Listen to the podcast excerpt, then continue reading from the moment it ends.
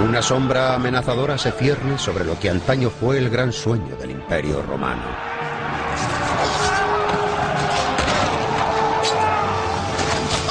Asolada por incesantes oleadas de bárbaros violentos, godos, unos, vándalos, los 500 años de civilización romana en Italia están a punto de desmoronarse. En el siglo VI, el hambre, la guerra y la peste asolan toda Italia, dejando un rastro de muerte y devastación. Pero lo peor está aún por llegar. Desde el norte avanza la última de las hordas bárbaras, ferozmente paganos y famosos por su crueldad. Son los lombardos. El golpe final que precipitará la caída del imperio romano. Bárbaros. Los lombardos.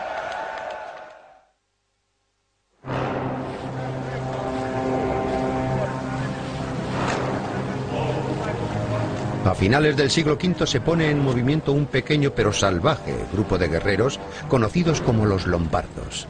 Carecen de una tierra a la que poder llamar hogar y por lo tanto no tienen nada que perder. Sobreviven atacando sin descanso a otras tribus.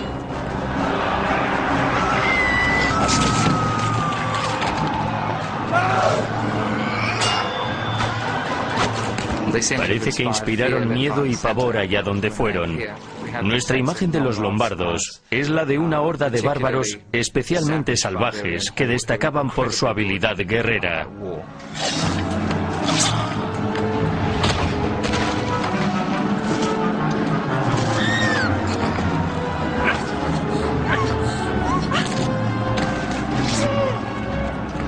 Si buscamos a los bárbaros que invadieron el imperio romano, estos son. Eran relativamente primitivos, eran bastante violentos y estaban poco influidos por la civilización romana.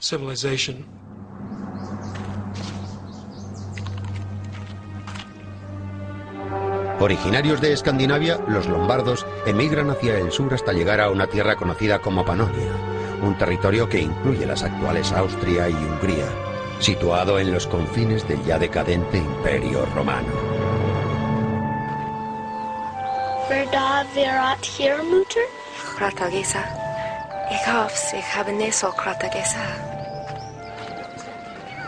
Pero los lombardos no pueden establecerse en esta fértil tierra sin permiso de sus legítimos propietarios. Los lombardos emigraron a finales del siglo V de su tierra natal y llegaron a estas regiones romanas, en las que fueron recibidos como amigos del Imperio Romano, como aliados del Imperio Romano. Por extraño que parezca, el Imperio Romano, totalmente invadido por los bárbaros, ya no está basado en Roma. A principios del siglo VI solo queda en pie la mitad oriental del imperio, dirigida por los bizantinos desde Constantinopla. El emperador de Bizancio da órdenes a los lombardos de que se preparen para la guerra, porque quiere que destruyan a una tribu vecina que les está causando muchos problemas, los gépidos. Deseoso de ganarse el favor imperial, un príncipe guerrero se apresta para la batalla. Se llama Alboino, y según el historiador lombardo del siglo VIII, Pablo el Diácono, ha nacido para desempeñar esta tarea. Alboino era un hombre hecho para la guerra, estaba lleno de energía. Su noble porte, su gloria y su valor son celebrados incluso hoy en día.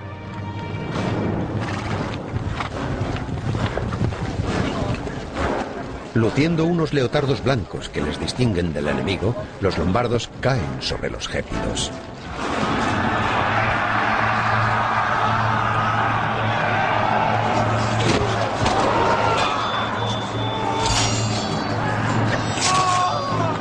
Plena refriega, Alboino localiza al principal guerrero de la tribu rival, el hijo del jefe gépido. Alboino le reta a un duelo que decidirá la suerte de la batalla, tal como lo narra Pablo el Diácono.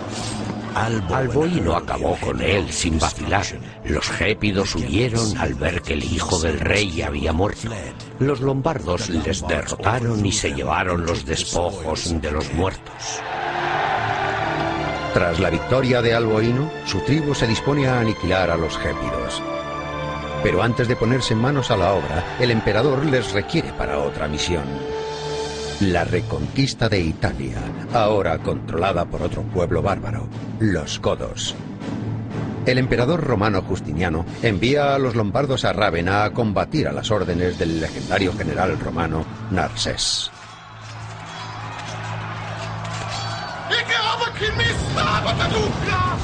Al principio, Narsés se siente agradecido por la llegada de tropas de refresco. Sabemos que en las últimas etapas de esa guerra, que duró mucho más de lo que había previsto el emperador Justiniano, el ejército de Narsés reclutó a más de 10.000 lombardos. Pero Narsés es incapaz de controlar a los lombardos. Según el historiador Procopio, su comportamiento indigno ofende a los bizantinos.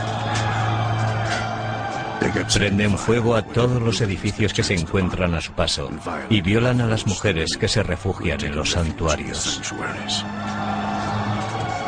Disgustado, Narsés ordena a los lombardos que se retiren. Pero durante la contienda, estos guerreros han tenido oportunidad de conocer la fértil tierra italiana y no la olvidarán fácilmente.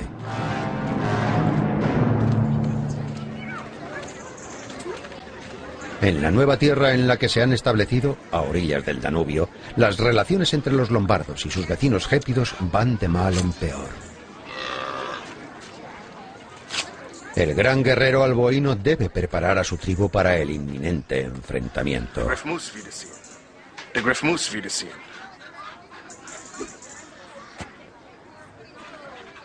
Los lombardos entrenan a sus hijos para la guerra desde que son muy pequeños. Es su única ocupación. Es lo que saben hacer. Así que su interés no es únicamente conquistar otra aldea, sino que también utilizan sus habilidades guerreras para vengar cualquier afrenta que hayan podido recibir.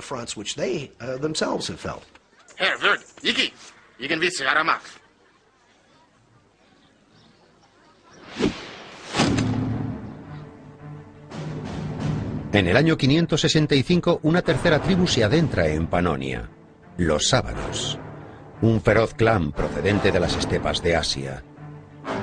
Alboino aprovecha la oportunidad de aliarse con este nuevo grupo para aplastar a los gépidos.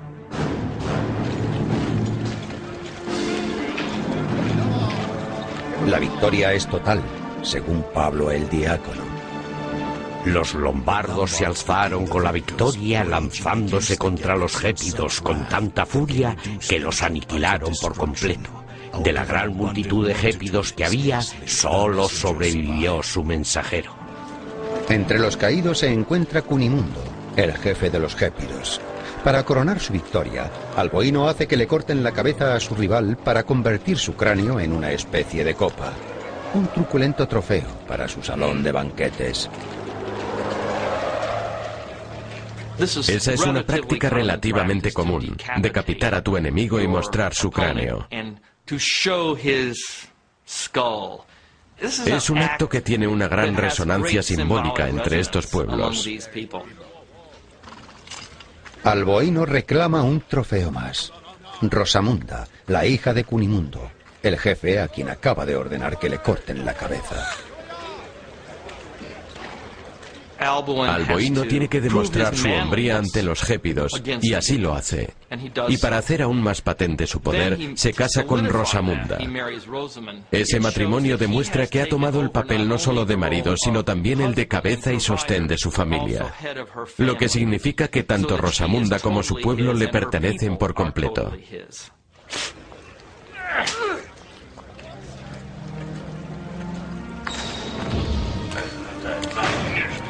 Pero ahora los nuevos aliados de los lombardos, los ávaros, esperan una parte del botín por ayudarles a destruir a los gépidos. Bahían, el jefe ávaro, le exige al boino la entrega de la mitad del botín y todas las tierras de los gépidos. Alboino no se atreve a negarse. Creo que lo que le daba miedo era no ser capaz de controlar la situación que le habían presentado los ávaros. Alboino jamás hubiera reconocido que le tenía miedo a alguien, pero no hay duda de que sentía un gran respeto por lo imprevisibles que eran los ávaros y por sus habilidades guerreras. Así, en el año 567, Alboino traza un nuevo plan para su pueblo. Liderará a los lombardos en la conquista más audaz de su historia y les llevará hasta el corazón del viejo imperio. La legendaria Italia temblará ante los gritos de guerra de la última y más temible de las hordas bárbaras.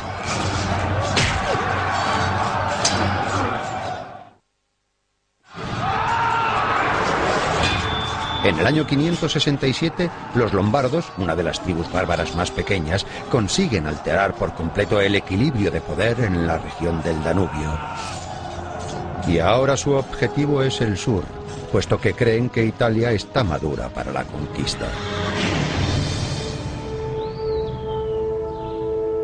Italia era el corazón del imperio romano. Roma estaba allí, en medio del Mediterráneo. En general era una provincia muy rica, una región que cualquiera sentiría deseos de conquistar.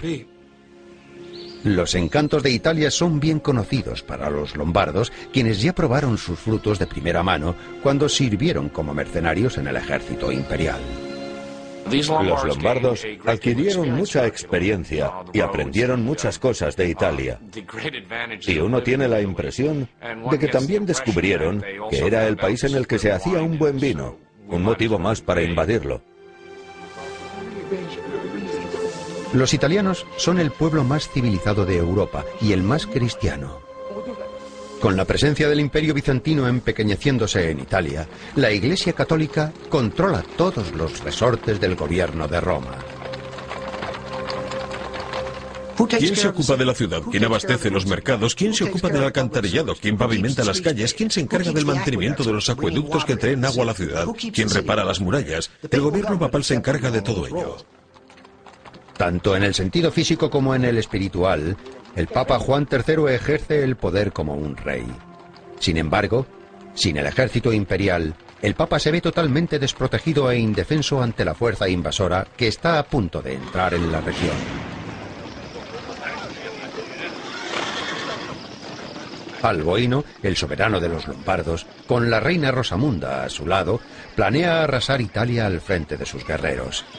Para aumentar el número de sus magras fuerzas, Alboino invita a sajones, búlgaros, suevos y a otras muchas tribus bárbaras a unirse a su ejército. Se calcula que su ejército estaba formado por entre 50 y 200 mil hombres adultos, así que podemos estar hablando de una población total de 400 o 500 mil personas. Desde Panonia, las hordas bárbaras recorren 500 kilómetros antes de cruzar los peligrosos pasos de los Alpes y descender a las ricas llanuras del río Po. Llegan a un mundo agotado por innumerables guerras y una epidemia mortal.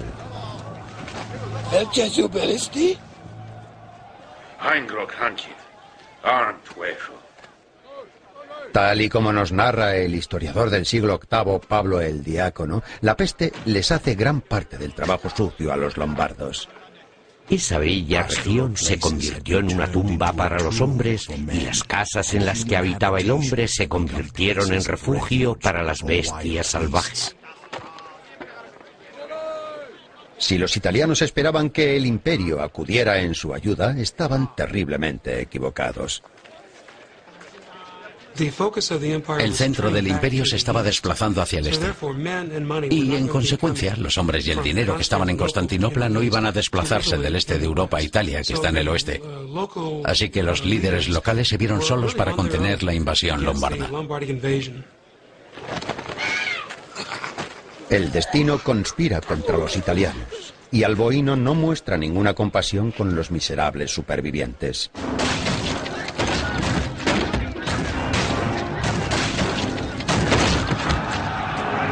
Mayoría de las ciudades italianas caen rápidamente en manos lombardas. Pero la ciudad amurallada de Pavía ofrece una fuerte resistencia. Solo después de un sitio de tres años cae finalmente en manos de Alboino y sus tropas de piernas blancas. Aunque está tentado de arrasarla y castigar a sus habitantes, decide convertirla en su capital. Los lombardos se asentaron en importantes ciudades del antiguo imperio romano y nunca destruyeron las ciudades en las que se asentaron. Básicamente se apoderaron de lo que encontraron. Durante los dos siguientes años, Alboino extiende su dominio por toda la península, recompensando a sus mejores guerreros con las tierras conquistadas. Adoptan el título militar romano de duque, el comandante de una ciudad. Y las áreas que controlan son conocidas como ducados.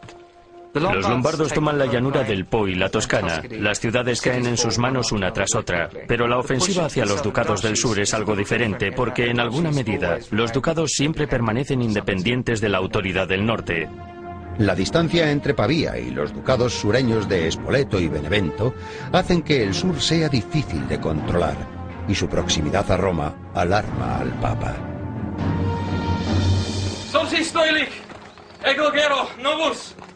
Wisdom grando nos. El Papa Juan mantiene una abundante correspondencia con el emperador de la lejana Constantinopla en la que solicita la protección de Bizancio. Los bizantinos eran los enemigos de los lombardos y naturalmente les interesaba que el Papa permaneciera leal al imperio y se mostrara hostil al avance de los lombardos. El emperador le comunica al Papa Juan que no está en condiciones de enviarle tropas de auxilio y que su intención es derrocar al Alboino por medio del engaño y la intriga.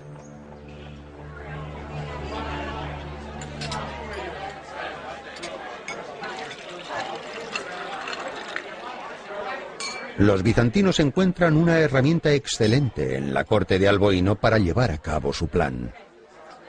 La reina Rosamunda. Su corazón desprecia a su marido, quien, según Pablo el diácono, parece complacerse en provocarla. Alboino, tras beber en exceso, ordenó que le pasaran a la reina Rosamunda la copa elaborada en el cráneo de su padre y la invitó a beber alegremente.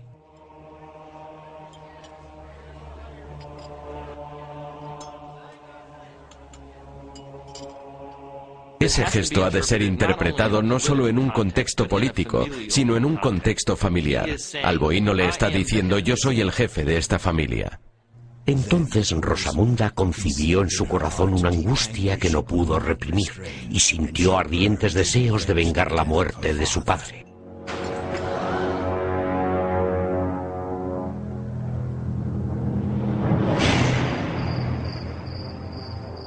Durante cinco largos años, la mujer de Alboino ha soportado todo tipo de humillaciones.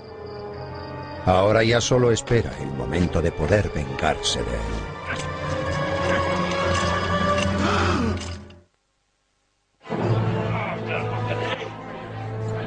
En apenas cuatro años, Alboino ha conquistado gran parte de Italia, pero está perdiendo el control de su propio hogar. El cruel y bárbaro comportamiento que tiene con su mujer ha conseguido que anide el odio en el corazón de ella.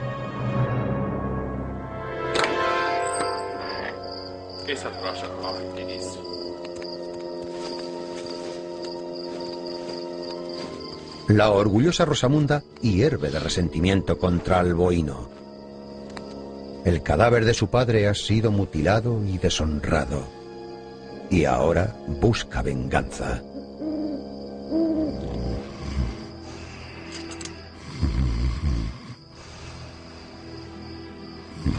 Rosamunda convence a su amante, el Mijes, para que la ayude en su propósito. Rosamunda ató la espada de Alboino a la cama para que no pudiera desenvainarla. Y así, cuando entró el asesino en la alcoba, Alboino intentó desenvainar la espada, pero no pudo hacerlo y se encontró indefenso.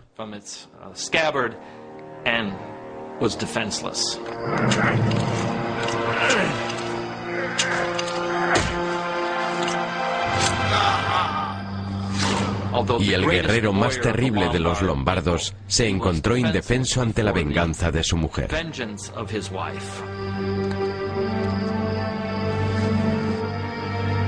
El infierno no conoce furia mayor que la de una mujer humillada.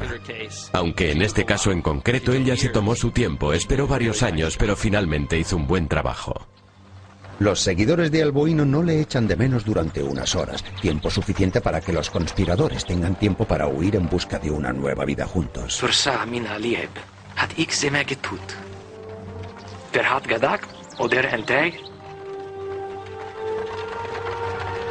Añadiendo el insulto a la ofensa, la pareja se lleva la parte del león del tesoro que guardaba Alboino. La pareja recorre 1500 kilómetros desde Verona al exarcado de Rávena.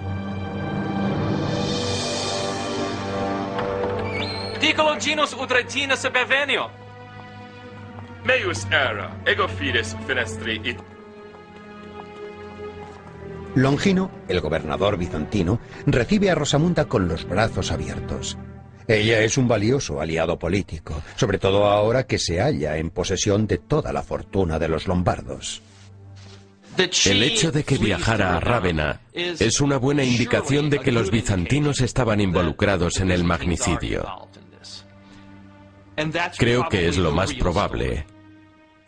El divide y vencerás es una herramienta maravillosa que los bizantinos han utilizado con suma maestría a lo largo de sus mil años de historia.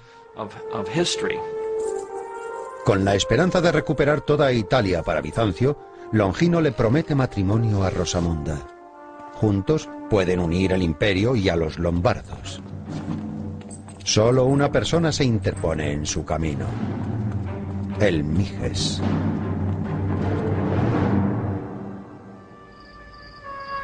En Rávena ya no le resulta de ninguna utilidad a Rosamunda. Deseosa de complacer a su nuevo amo, Rosamunda planea una despedida final para su amante. En general los envenenamientos se daban en todas las cortes, en todas las familias reales. Y parece que los lombardos eran especialmente adeptos a varios tipos de veneno. El veneno es un arma tradicional en manos de las mujeres.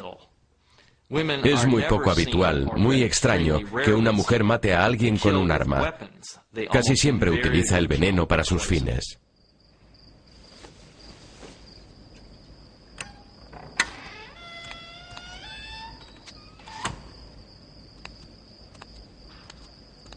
Pero su antiguo cómplice conoce demasiado bien a Rosamunda.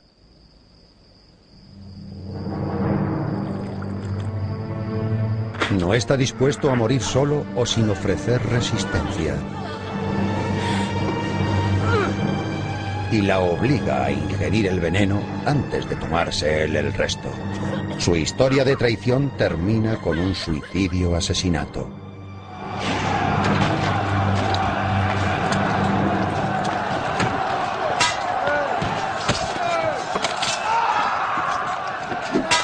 Tras el fracaso del plan de los bizantinos, los invasores lombardos empiezan a ir cada uno por su lado en la península. Cada duque intenta defender su dominio personal.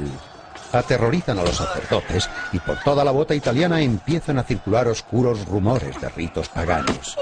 El papado vio cómo peligraba su posición.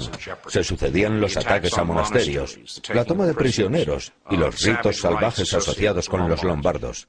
Instintivamente, los papas de Roma vieron a los lombardos como a extraños y sintieron que el emperador de Constantinopla era su protector, porque después de todo, era un emperador cristiano. Pero los recursos del emperador están empeñados en otras guerras que se libran en el este. Italia debe ser sacrificada. Y así, en el año 605, el emperador ofrece un tratado de paz a los bárbaros. Si los lombardos dejan de aterrorizar la ciudad bizantina de Rávena, la Roma de los papas y el corredor que conecta a ambas ciudades, los lombardos pueden quedarse con sus ducados. Los duques lombardos se reúnen y eligen un rey que gobierne el país desde Pavía.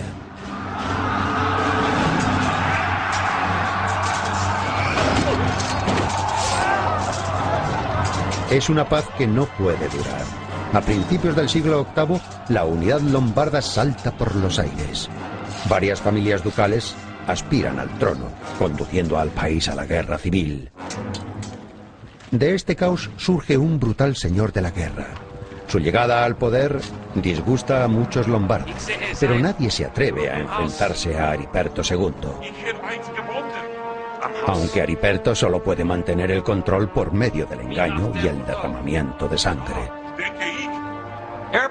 Ariperto II es un rey que intenta evitar la guerra civil enfrentando constantemente a una familia ducal contra otra. Y el riesgo de esa estrategia es que puede darse el caso de que una de esas familias no acabe destruida e intente derrocar al rey, que es lo que sucedió al final. En el año 703, el reinado de terror de Ariperto hace saltar por los aires el mundo de Liuprando, el hijo pequeño de un líder rebelde, el duque Ansprando.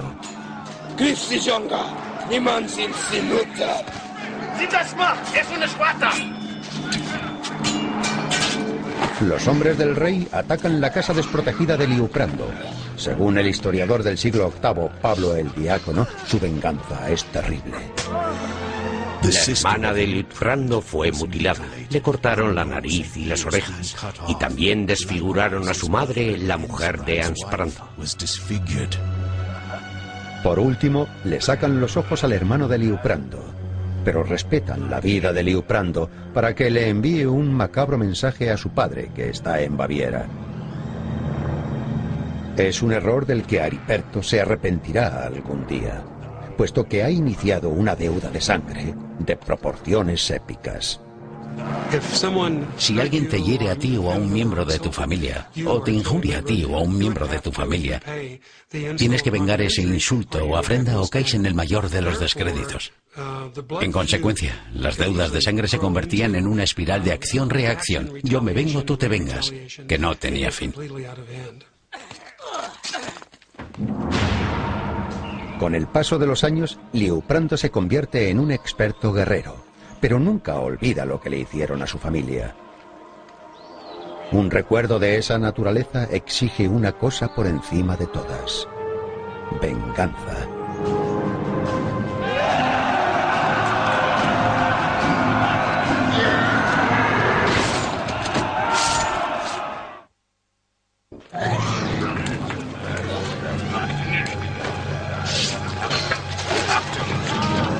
Principios del siglo VIII, un joven príncipe lombardo llamado Lioprando ve cómo su familia es brutalmente atacada por el rey Ariperto. Lioprando huye de Italia y se une con su padre en Baviera, donde rumiará su venganza durante años. En la sociedad germánica, el honor de una familia dependía de la imagen que se tenía de esa familia. No podías permitir que te empujaran una vez o te empujarían siempre. Por tanto, si alguien te insultaba o te hacía daño a ti o a cualquiera de tu familia, tenías que vengarte. Durante casi una década, Liuprando planea su venganza. Con apenas 20 años, Liuprando arma un ejército en Baviera con la intención de regresar a Italia y apoderarse de la corona lombarda.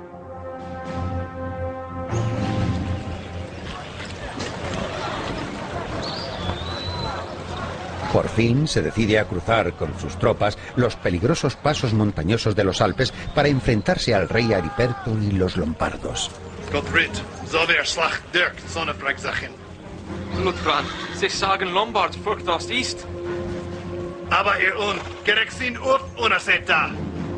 Liuprando quiere vengar el honor de su familia, pero el objetivo de los bárbaros es conseguir fama. Tenemos dos grupos de personas que representan las ambiciones de dos familias ducales, porque los bávaros son otra familia ducal más, que salen en expedición en busca de un prestigio del que poder alardear cuando regresen a su casa.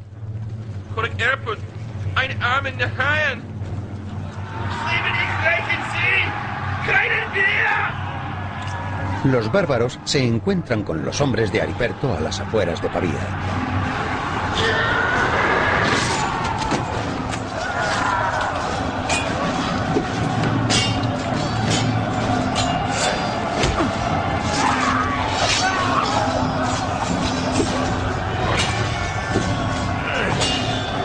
Según el historiador del siglo VIII Pablo el Diácono, a medida que avanza la contienda, la balanza se va inclinando a favor de las tropas de Ariperto. Se produjo una gran matanza de hombres en ambos lados, pero finalmente es cierto que cuando la noche puso fin a las hostilidades, los bávaros se retiraron y el ejército de Ariperto quedó victorioso. Sin embargo, Ariperto comete un error histórico y abandona también el campo de batalla. Sus propios hombres están indignados. Ariperto teme que quieran matarle e intenta huir, pero muere ahogado al cruzar un río cercano.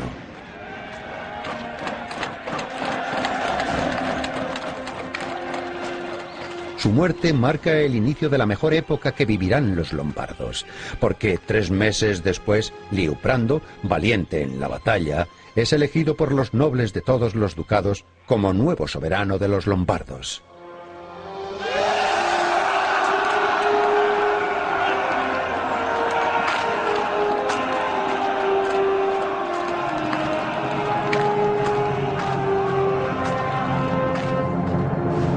Liuprando ocupa el lugar de Ariperto en el trono de Pavía, la capital lombarda.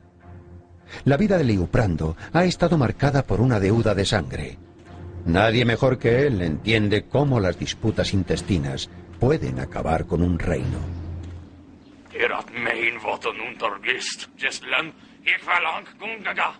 Por eso intenta controlar las contiendas instaurando un nuevo código legal. La versión legalizada del duelo de sangre es un duelo entre campeones.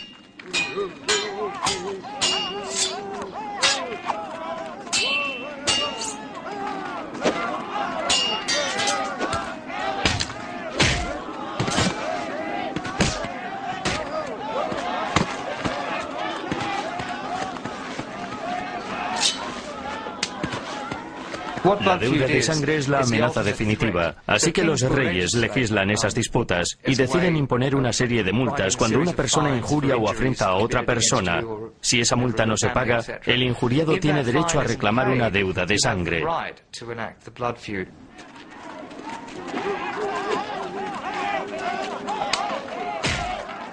Es posible llevar la ley a los bárbaros, pero no siempre es posible hacer que la cumplan.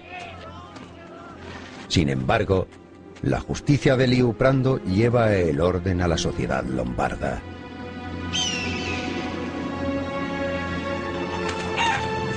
Tras décadas de disturbios, su cultura tiene la oportunidad de florecer. En tiempos de Liuprando, Pavía era sin duda la ciudad más grande de Europa Occidental. Su palacio, que empezó siendo un edificio ostrogodo, era un palacio precioso.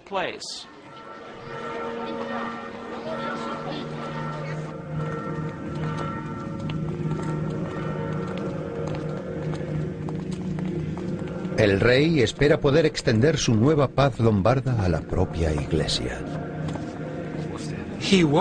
Liuprando era un rey muy católico. De hecho, en su título incluso rezaba la leyenda de rey cristiano e hizo grandes esfuerzos por extender el cristianismo entre los lombardos.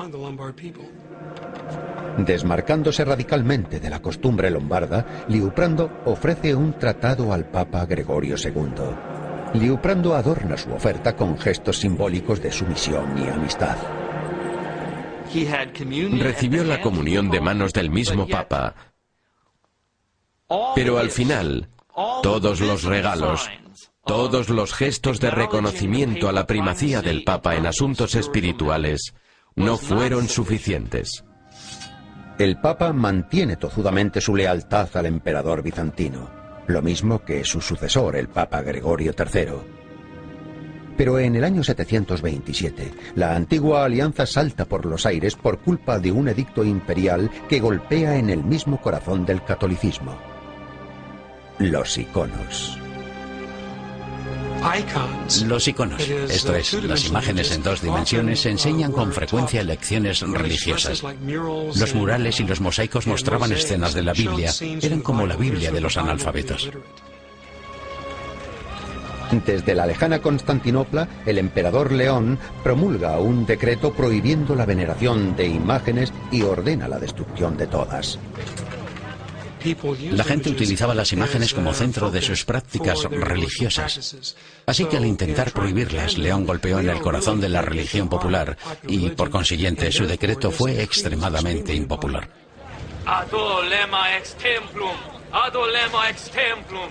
Con lema totus in permissum lema exuro. Cuando el decreto fue traducido al latín, el Papa Gregorio III condenó al emperador. Es la primera vez que un papa ataca directamente al emperador de Constantinopla, siendo esa ruptura de la alianza un punto decisivo. El decreto le concede una oportunidad sin precedentes a Liutprando. Él cree que puede utilizar el conflicto para unificar toda Italia bajo su propia corona lombarda. Arrasa gran parte de la tierra que sigue todavía en manos de los ahora odiados bizantinos. Pero el Papa Gregorio III ve con creciente alarma la exhibición de fuerza de Liuprando. Lombardus non existo inquisitor. Una. Hodi est Ravana. Del orbis mecentricae crucis. Cross ero Roma. A pesar de su juramento de lealtad a la Iglesia, el Papa teme ser el siguiente en la lista de víctimas de Liuprando. La unificación lombarda de la península italiana hubiera representado un serio problema para el papado. Existía la sensación de que si Italia quedaba unida por cualquier otro poder, la Iglesia romana sufriría un golpe devastador. Para evitar la unificación lombarda, el Papa Gregorio alienta la rebelión entre los propios súbditos de Liuprando y convence a sus vecinos, los duques lombardos de los ducados sureños de Spoleto y Benevento, para que defiendan su independencia ante el afán unificador de su rey. Los duques eran extremadamente poderosos, prácticamente independientes de la monarquía lombarda, y eso era debido a su localización. Geográficamente estaban muy lejos del resto del reino, en un territorio que pertenecía al Imperio Romano. Liuprando no puede permitir que se cuestione tan abiertamente su autoridad real, y no le queda otra opción que la de someter mediante el terror a su propio pueblo.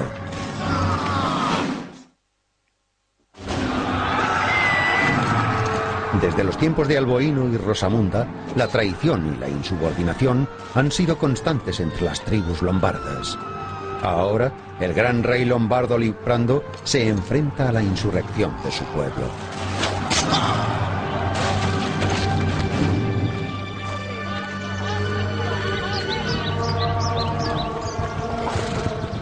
Liuprando es un católico devoto.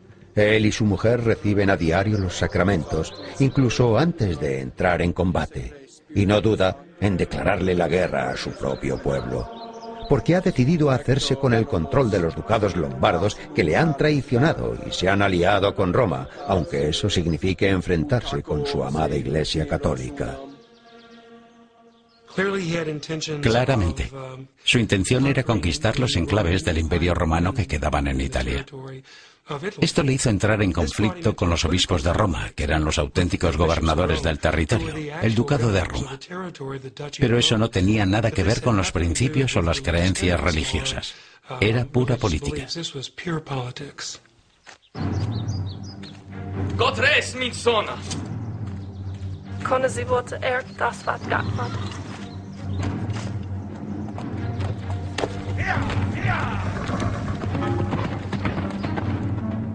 En el transcurso de la siguiente década, el rey Liuprando reprime brutalmente a los duques rebeldes de Spoleto y Benevento.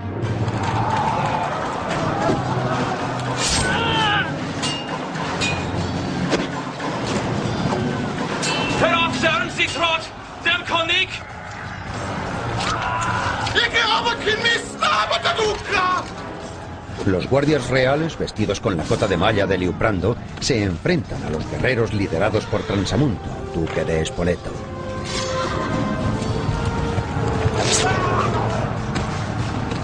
El duque rebelde no tiene ninguna oportunidad cuando se enfrenta al poderoso rey, según narra el historiador del siglo VIII Pablo el Diácono. Cuando Liuprando llegó a Espoleto, arrebató violentamente a Transamundo el poder ducal y le encerró en un monasterio. Los hombres del duque se ven obligados a jurar lealtad al rey. Bajo Liuprando, los lombardos emergen por primera vez como la autoridad militar suprema de Italia. Parece que Liuprando no tiene ningún problema en sofocar a los rebeldes, poner a Roma en su sitio y en hacer retroceder a las tropas bizantinas.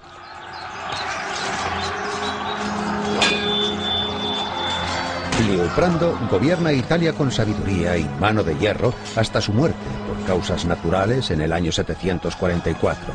Tras 31 años en el poder, consigue inculcar a los lombardos la idea de que son un solo pueblo. Después de la muerte del gran rey Liuprando en el año 744, hubo una sucesión de reyes que quisieron continuar la expansión iniciada por Liuprando durante su reinado.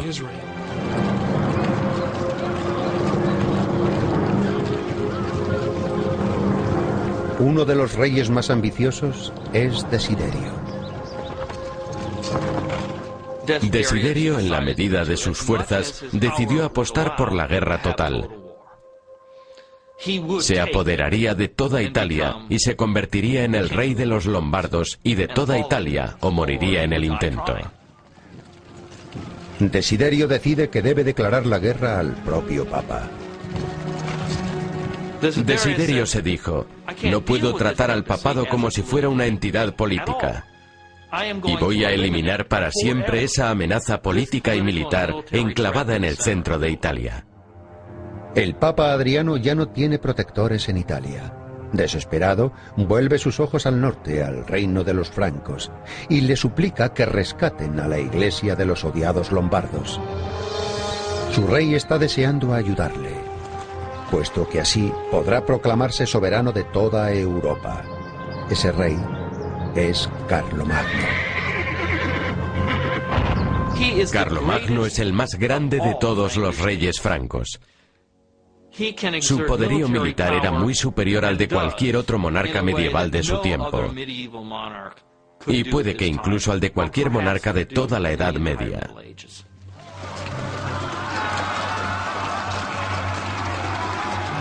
A finales de esa primavera, Carlomagno lidera un poderoso ejército franco que cruza los Alpes. Era el ejército más poderoso puesto en pie desde tiempos del Imperio Romano. Se dice que consiguió movilizar entre 25.000 y 30.000 hombres que cruzaron los Alpes con el único objetivo de aplastar a los lombardos.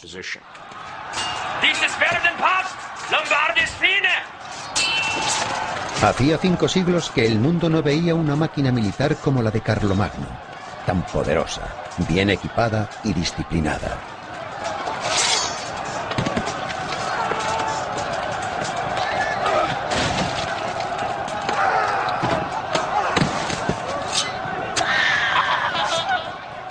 Relacionarte con Carlomagno era como jugar con una bomba nuclear. Tienes que intentar mantenerte a distancia de ella.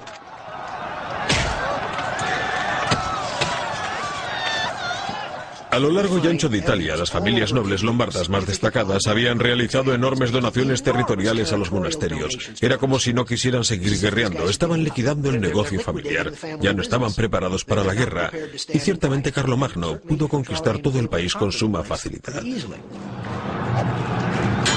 Con los lombardos en plena huida, los francos no tuvieron problemas en conquistar Pavía y otras ciudades lombardas.